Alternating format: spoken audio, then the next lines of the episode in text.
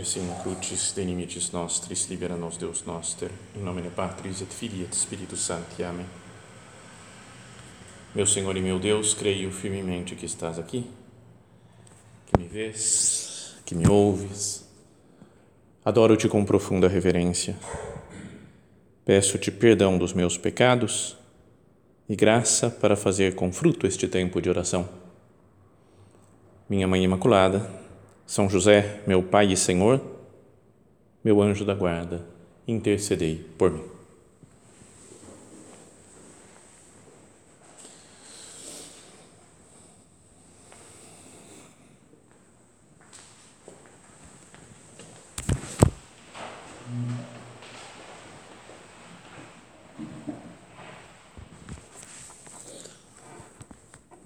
Na festa de Cristo Rei deste ano agora, vamos ouvir um trecho né, escolhido para essa festividade, para essa solenidade, que é tirado do Evangelho de São Mateus. É uma das passagens talvez mais conhecidas. Né?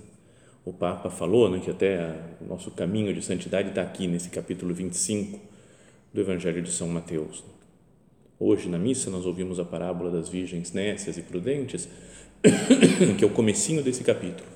Mas lá no final é que aparece essa cena do Evangelho do, de daqui dois domingos. Quando o Filho do Homem vier em sua glória, acompanhado de todos os anjos, ele se assentará em seu trono glorioso. Uma imagem né, do final dos tempos, né, do julgamento final, e mostra como o Filho do Homem, Cristo, vai vir em sua glória, acompanhado de todos os anjos e vai se sentar no trono glorioso. Como que uma imagem clara do, de quem é que reina nesse mundo. Cristo que é rei de todas as nações. Fala depois que todas as nações da terra serão reunidas diante dele e ele separará uns dos outros, assim como o pastor separa as ovelhas dos cabritos. E colocará as ovelhas à sua direita e os cabritos à sua esquerda. Então o rei dirá aos que estiverem à sua direita: Vinde benditos de meu Pai, recebei em herança o reino que meu Pai vos preparou desde a criação do mundo. É o momento então em que vai se estabelecer definitivamente o reino, o reinado desse Cristo Rei. Deus preparou desde a criação do mundo um reino para aquelas pessoas, esses benditos do Pai receber em herança. E a explicação é porque eu tive fome e me destes de comer, tive sede e me destes de beber, era forasteiro e me recebestes, etc. E a mesma coisa, depois vai falar o contrário, né, em sentido contrário, lá para frente. Depois o rei dirá aos que está, estiverem à sua esquerda: Afastai-vos de mim, malditos, ide para o fogo interno, eterno, preparado para o diabo e para os seus anjos. O diabo e os seus anjos têm um lugar preparado para eles no inferno, longe do reino de Deus. E por que vão esses daqui, os cabritos, lá para, para esse reino do Satanás, vai, podíamos dizer? Pois eu estava com fome e não me destes de comer, com sede e não me destes de beber, era forasteiro e não me recebestes. O reino de Cristo, portanto, é um lugar de caridade na outra meditação falávamos né, sobre este aspecto da cruz. O reino de Cristo é a cruz. Cristo reina, triunfa na cruz, é o seu trono triunfador. Agora, Cristo reina na caridade. O reinado de Cristo é um lugar de caridade e vão para lá as pessoas que vivem na caridade. Vinde benditos do meu Pai, recebei em herança o reino que meu Pai preparou desde a criação do mundo. Por quê? Pela caridade pelo amor. E afastai-vos de mim, malditos, ide para o fogo interno preparado por, pelo, para o diabo e seus anjos. Por quê? Pela falta de caridade, pela falta de amor, pela omissão. Não vou voltar a ler aqui, mas é super conhecido aquele, aquele o sermão lá do Padre Vieira sobre a omissão. Ele fala disso daqui. Não foi por coisas graves que as pessoas fizeram que vão ser condenadas mas pela falta de caridade. Tive fome e não me desses de comer, não me desses de beber, não me visitastes, não me acolhestes, não me vestistes. Queria que nós pensássemos nisso agora. Onde há amor, lá está presente o reino de Cristo. E vou para o amor, vou para o reino de Cristo se eu amar. No entardecer da vida sereis julgados pelo amor. Né? Frase lá de São João da Cruz, que está no catecismo da igreja, recolhida até, super conhecida. Mas o, o que, que é o fundamental para entrar nesse reino de Cristo? Caridade. E repara só numa coisa que fala aqui, né? Vinde benditos do meu Pai, recebei em herança Quem recebe herança são os filhos, os descendentes da pessoa que morre. Se nós somos filhos, nós vamos receber a herança, mas para receber a herança é preciso fazer caridade, ter obras de caridade. Me lembrei daquela frase da carta aos Efésios, que é leitura escolhida, né, na segunda leitura escolhida para a missa do nosso Padre que foi lida na missa da canonização e que o Papa João Paulo II começou a homilia citando: Aqueles que se deixam levar pelo Espírito de Deus, estes são filhos de Deus. Quem é? Quem se deixa levar pelo Espírito de Deus é filho de Deus. O Espírito de Deus é o Espírito Santo, que é o amor entre as pessoas da Santíssima Trindade, o Deus amor é quase como se fosse quem se deixa levar pelo amor, quem deixa que o Espírito Santo entre nele, o transforme. Este é filho de Deus. Aqueles que se deixam levar pelo Espírito de Deus, esses são filhos de Deus. Então eu passo a ser filho, me deixo guiar pelo amor, me deixo guiar pelo Espírito Santo e me transformo em outro Cristo. E portanto sou filho de Deus. Lá vamos na meditação de ontem, né, à tarde. Isso daqui, né, Jesus fala: Como o Pai me amou, assim também eu vos amei. Como o amor do, entre o Pai e o Filho, que é o Espírito Santo, também é derramado em nós. E nós vivemos dentro desse amor da Santíssima Trindade. Portanto, somos filhos. Então Jesus fala: Recebei em herança o reino, porque vocês são filhos. E a característica do filho é o amor. São os que se assemelham ao irmão mais velho, Jesus, no amor. É o que Jesus fala: amai-vos uns aos outros como eu vos amei. E antes, então, Jesus tinha falado que ele, como o Pai me amou, assim também eu vos amei. É que teria que fazer também, tem que desenhar o negócio né, para ficar mais claro como o Pai me amou, assim também eu vos amei. O Pai, então o amor entre o Pai e o Filho é o Espírito Santo. Assim também eu vos amei. Então o amor, o Espírito Santo está presente nesse, é o amor entre Cristo e nós. E aí ele fala: Amai-vos uns aos outros como eu vos amei. Então tem que estar o Espírito Santo entre nós também, que é o Deus amor. E essa é a característica daqueles que são filhos de Deus. Amam com um amor divino, com um amor que não depende do comportamento da outra pessoa. Não depende, tem, tem uma parte humana em nós que, lógico, se a pessoa é legal, se a pessoa é chata, vai facilitar ou dificultar o meu amor.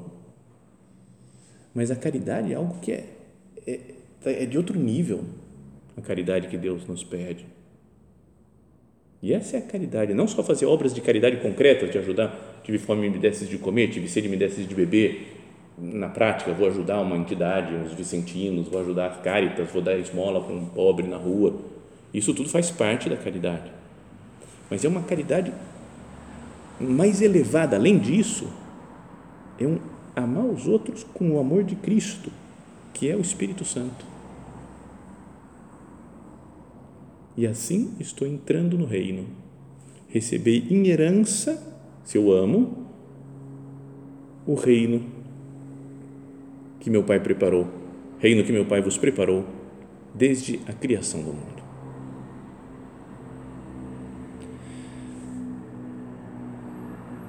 Também podíamos ver na né, explicação de Jesus que ele dá, né, que é em verdade vos digo, todas as vezes que fizestes isso a um desses mais pequeninos, que são meus irmãos, foi a mim que o fizestes. Então, são dois modos né, de viver a caridade, dois, dois motivos, vai, podíamos dizer.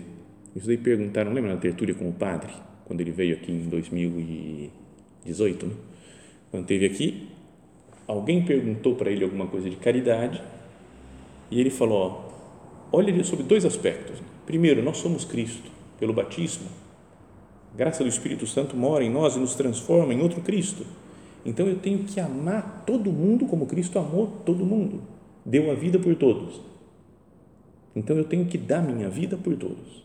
Esse é um jeito, olhando para mim, que eu sou Cristo. E a outra é isso daqui: foi a mim que o fizestes. Então, olhar os outros como Cristo. E então eu falei: é Cristo essa pessoa. Por mais chato que seja, por mais. É, pensa totalmente diferente de mim, brigou comigo, me ofendeu é Cristo. É muito difícil isso. Por isso é preciso essa graça especial, o Espírito Santo morar em nós.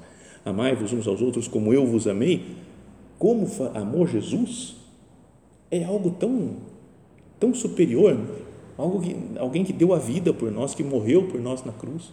Fala, Senhor, como é que eu consigo fazer isso?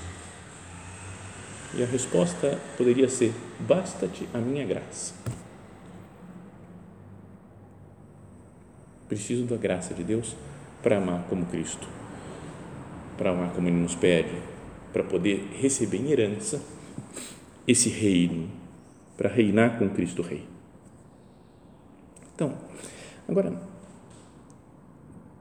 vamos descer a coisas mais concretas, né? pensar na nossa vida de agora, aqui. Dá para perceber Cristo reinando ao observar a caridade entre nós? Mesmo entre nós, né, que estamos aqui no oratório. O modo como eu trato os outros que estão aqui. Dá para perceber que Cristo está reinando? Ou não, né? Nossa, tem nada a ver, né? Com as outras pessoas, com quem eu trabalho, com quem eu estudo, com quem eu faço qualquer outra coisa, meus parentes Dá para perceber Cristo reinando? É que não sei, a gente pode ficar anos e anos né, de formação falando caridade, caridade, caridade, vamos ser julgados pelo amor no final da nossa vida, e pá, caridade. E fica uma teoria, porque na prática eu não mudo. O que eu penso de tal pessoa, vou continuar pensando, vai acabar essa meditação, vou continuar igual. Senhor, perdão por ser tão duro de coração, Jesus. Cada um de nós né, tem essa uma dureza de coração que pode pregar sobre caridade. Eu mesmo agora falando sobre a caridade, que é o reino de Cristo, é o reino da caridade, e não mudar e continuar pegando no pé de alguém, brigando com esse daqui, pensando mal daquele outro, falando mal daquele outro. Pensamos ao Senhor uma conversão real converter mesmo, uma mudança ao considerar o reinado de Cristo como reinado da caridade, que eu deixe qualquer briga que eu tenho, que eu não faça o que eu sei que a outra pessoa não gosta, que vai ficar irritada, vai ficar magoada. Escutar os outros. Tem gente que precisa ser escutada, todo mundo precisa ser escutado, mas eu estou tão ligado às vezes nos meus assuntos, nas minhas coisas, que eu não escuto. A pessoa está me falando, às vezes conversando comigo, eu, eu não, não escuto. Lembra aquilo que o nosso padre falava, né? Que tem alguns que tem, parece que um defeito quase físico, de não ouvir. Né? Porque quando está ouvindo já está pensando outra coisa, o que vai fazer, como que vai ser.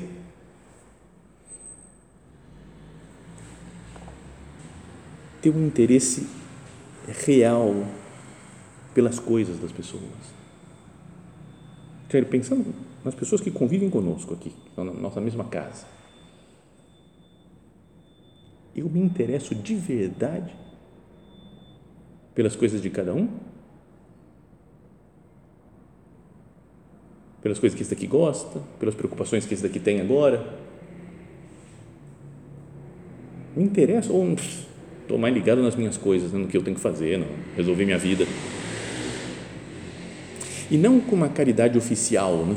de falar, não, eu tenho que me interessar pelos outros, então eu vou perguntar agora no almoço, vou perguntar para a pessoa isso daqui, porque eu sei que é uma preocupação dela, então eu vou fazer esse propósito de viver a caridade. Aquilo que o nosso padre dizia, né? que propósitos fazia minha mãe para querer-me? Não é, não é por propósito que uma mãe gosta dos filhos, é por amor. Tá certo que se eu sou muito centrado em mim mesmo e tenho que amar um pouco mais os outros, pensar nos outros, no começo, pelo menos, tenho que fazer algum propósito. Vou tentar perguntar, vou tentar me interessar por essa pessoa, mas não é que está tudo feito. Perguntei, oh, você conseguiu isso daqui que você estava tentando? Fiz o propósito de perguntar e me interessar por ele. Falei, pronto, já posso ficar tranquilo porque já cumpri a minha meta. Que isso me leve a ter um interesse real. Me, fala, me preocupa, porque é uma coisa de um irmão meu. Eu já contei isso. minha mãe sempre reclamou que eu ligo pouco para ela. Ligar de telefonar. É, se, não, se eu não ligo, você não liga nunca, né? Essas coisas. Assim, bronca de mãe normal, né? A gente está o dia agora ainda mais com um grupo de família, WhatsApp o dia inteiro, conversando, mandando piadinha, batendo papo, não sei o que. Você acostuma e você fala, estou o dia inteiro conversando com ela. Mas na prática ela quer que ligue para ela. Tem que ligar. E é, teve uma vez, muitos anos, uns 30 anos já mais ou menos, que ela eu tinha passado uns dias sem ligar e eu falei, cara, eu tenho que ligar para minha mãe antes que ela ligue para mim, senão eu vou tomar outra bronca. E anotei na agenda, entre os propósitos do dia, ligar para minha mãe. Escrevi lá. E aí, só que antes de chegar o horário que eu tinha marcado para ligar, ela ligou. E aí eu atendi e falei, não, mãe, ela falou, eu só que ligo para você. Mãe, estava marcado, eu até marquei na agenda, vem ver aqui que eu ia ligar para você. Ela falou, o quê? Você precisa marcar na agenda para ligar para mim. É assim. Então ficou pior. Então, quer dizer, não marquei nada não, mãe. Brincadeira, não marquei nada, é só brincadeira. Porque não é uma pessoa que ama, não precisa marcar na agenda. Não precisa fazer propósitos de amar, porque ama. Então é algo natural, tá certo? Volto a dizer, de vez em quando a gente tem que fazer um esforço para querer se interessar mais por alguém em concreto. Mas onde está o meu amor? Onde anda o meu coração? Se eu não me interesso pelas coisas dos outros? E depois falo, não, é que é, eu sou de Deus, entreguei minha vida para Deus, eu estou indo rumo ao, ao reino de Deus. Mas se eu não amo, se eu não me interesso pelas pessoas, é o que Jesus fala. Vinde benditos do meu Pai, por quê? Tive fome, me desse de comer, tive sede, me desse de beber. As outras pessoas têm necessidades e eu, e eu acompanho, e eu acolho, e eu ajudo, eu me interesso. Senhor, que eu passe por uma conversão, Jesus. Porque eu vejo que eu não me interesso por todo mundo. Me interesso por essas coisas mais legais, desse daqui ou daquele outro, que são assuntos que me chamam mais atenção. Mas as outras coisas das outras pessoas eu não. Sei lá, estou na minha, deixa. Cada um faz o que quer.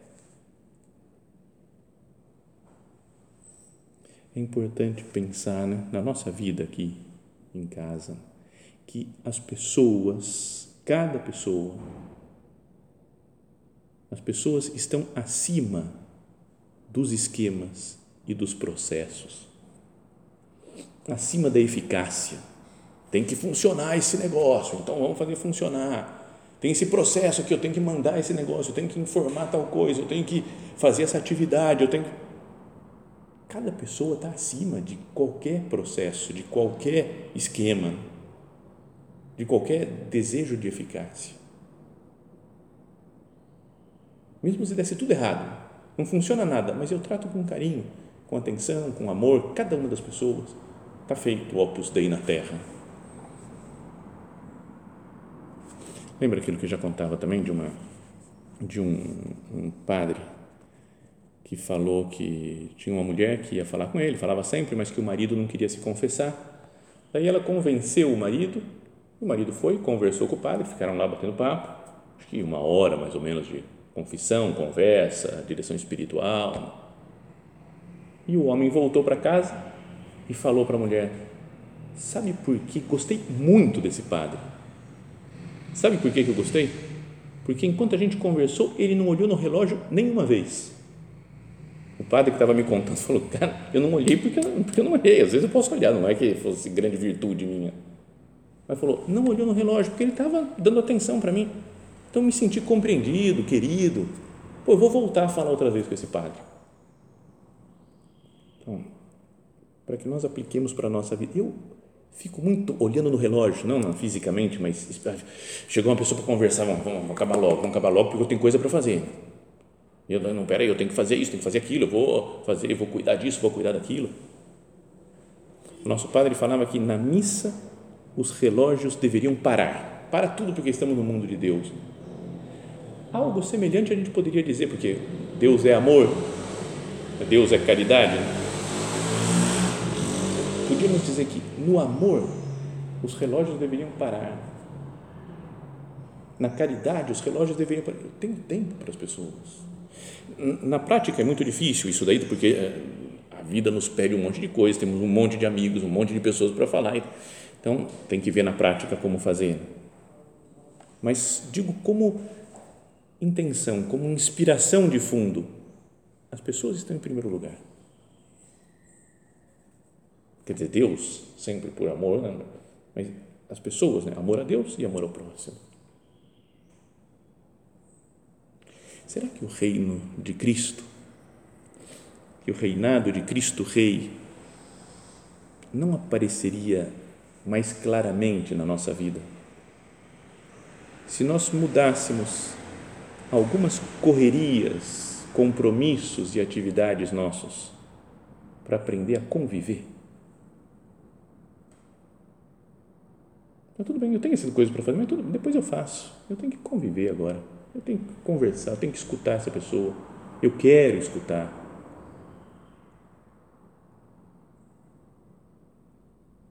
Até a, a passagem do tempo esse, esses dias atrás que comemoramos o dia de finados, pensamos na morte mais nesse mês de novembro, e aí pensamos nas nossas brigas, desavenças, correrias, para quê?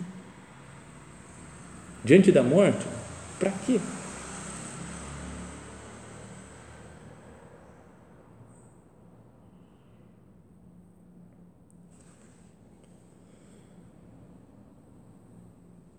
Esses dias, mais uma vez vou contar a história dele.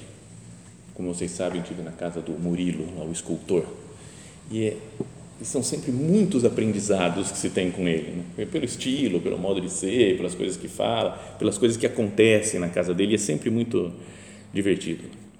Então eu estava, eu falei, ó, vou passar aí mais é cinco minutos só para pegar a argila, vai ser super rápido. Ele falou, é, não vou dar, não dá para conversar muito com você porque eu estou cheio de trabalho, não vai ter jeito. Três horas e meia eu fiquei mais ou menos lá na casa, cinco minutos, três horas e meia, porque é só conversa, conversa, conversa, conversa, conversa, conversa, conversa. E aí de repente, quando achei que estava acabando a conversa, chegou um senhor lá, que era amigo dele, morava no, mora no mesmo condomínio e chegou, cumprimentou e começou a conversar, conversar, conversar, conversar. Ficamos nós três conversando.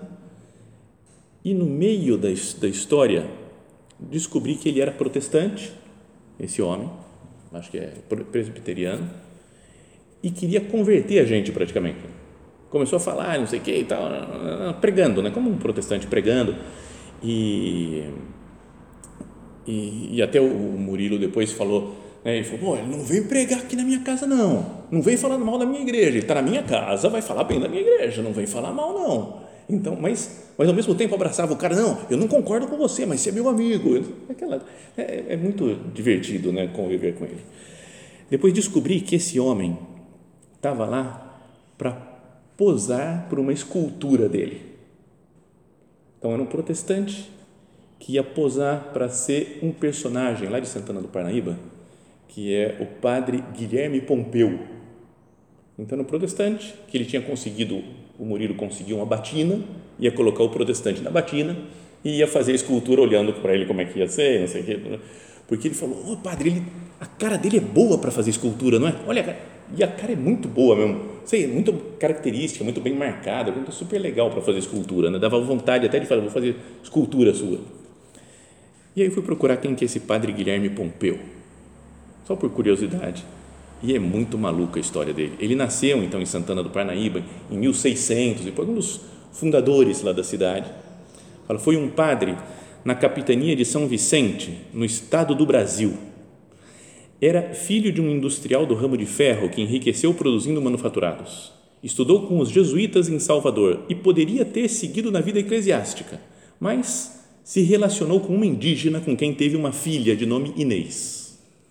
Esteve intimamente ligado ao contrabando de prata proveniente de Potosí através do Brasil, vindo a construir um castelo com capela e espaçoso hotel. Suas operações de contrabando foram feitas com a ajuda de parentes e afiliados indiretamente contribuiu à descoberta de ouro na futura capitania de São Paulo e minas de ouro, que seria extraído pelo reino de Portugal no século XVIII. Isso é o resumo da vida dele. Né? Então, é um cara que era para ser padre, fundou a cidade, se envolveu com indígena, com, trabalhou em, praticou, em é, contrabando. E, então, até fica meio estranho você falar, pô, o escultor chama um protestante para botar uma roupa de padre, mas um padre que só aprontou. Mas na conversa que durou uma hora e meia, mais ou menos em pé, os três, conversando sobre o reino de Deus e o futuro e a morte e a vida e a santidade e tudo, esse homem, ele falou, tem uma coisa que eu penso, olha só, é assim, e no chão, na areia, na terra, ela começou a desenhar com o pé um quadrante, uma bola e fez quatro quadrantes. Ele falou, isso é a nossa vida. Esse primeiro quadrante é os primeiros 20 anos da nossa vida você lembra? O que aconteceu nos primeiros 20 anos? Passou muito rápido e a gente tem poucas memórias. Tem algumas dos últimos anos, mas 20 anos que já se passaram. Dos 20 aos 40, o tempo voa. Porque você faz muitas coisas, é muito agitada a vida, muito cheia de coisas, de iniciativas, mas quando você vê, chegou nos 40. Dos 40 aos 60, o terceiro quadrante, esse sumiu da minha vida de tão foi muito mais rápido. Ele falou: agora eu passei dos 60. E imagino que eu tenho mais um quadrante até uns 80 e vai saber o que vai acontecer. Ele falou: então agora, com 60 anos, eu resolvi louvar a Deus, louvar nosso Senhor Jesus Cristo e conviver com os irmãos. Então, uma coisa mais do estilo protestante de falar, mas faz sentido. A vida passa que, que eu estou fazendo se não é louvar nosso Senhor Jesus Cristo? Se não é conviver com as pessoas, com um modo de ser diferente dos outros? Mas me gasto tanto em brigas e opiniões e discussões e querer provar que eu tenho razão, que o outro está errado. Vamos chegar lá no dia do juízo. Jesus Cristo, com toda a sua glória e seus anjos, sentado no seu trono de glória, e vai perguntar: Você amou? É isso. Você amou? Tive fome, me desse de comer, tive sede, me desse de beber. No entardecer da vida, seremos julgados pelo amor. Em dois sentidos podíamos entender essa frase: pelo amor que nós tivemos e pelo amor por aquele Deus que é amor, que nos ama, que nos que cuida de nós, que nos quer junto dele. Então, se nós pensássemos com calma nesse aspecto, caridade. O reino de Cristo é o reino da caridade, o reino do amor. Esse é o reinado de nosso Senhor. Se nós pensássemos nisso com calma, será que não passaríamos por uma grande conversão na nossa vida? Todas as nossas brigas, todas as nossas desavenças, todo o nosso pensar mal de alguém ou falar mal de alguém, todas as guerras interiores e exteriores, que nós temos com as pessoas não viraria um pó diante da grandeza do reinado da caridade de Cristo nosso Senhor. Vamos aproveitar o tempo que nos resta de vida, como esses quadrantes aí foi uma ideia só do, do homem, mas aproveitemos o resto de tempo que nós temos de vida para amar. Isso é o que importa. Assim estaremos estabelecendo já o reino de Cristo aqui na terra se temos caridade uns para com os outros. Que nossa Mãe Santa Maria esteja conosco e nos ensine a amar cada dia mais os nossos irmãos.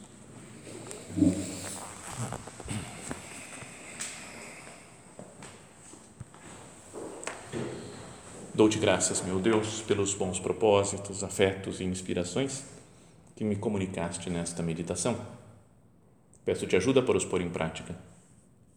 Minha Mãe Imaculada, São José, meu Pai e Senhor, meu anjo da guarda, intercedei por mim.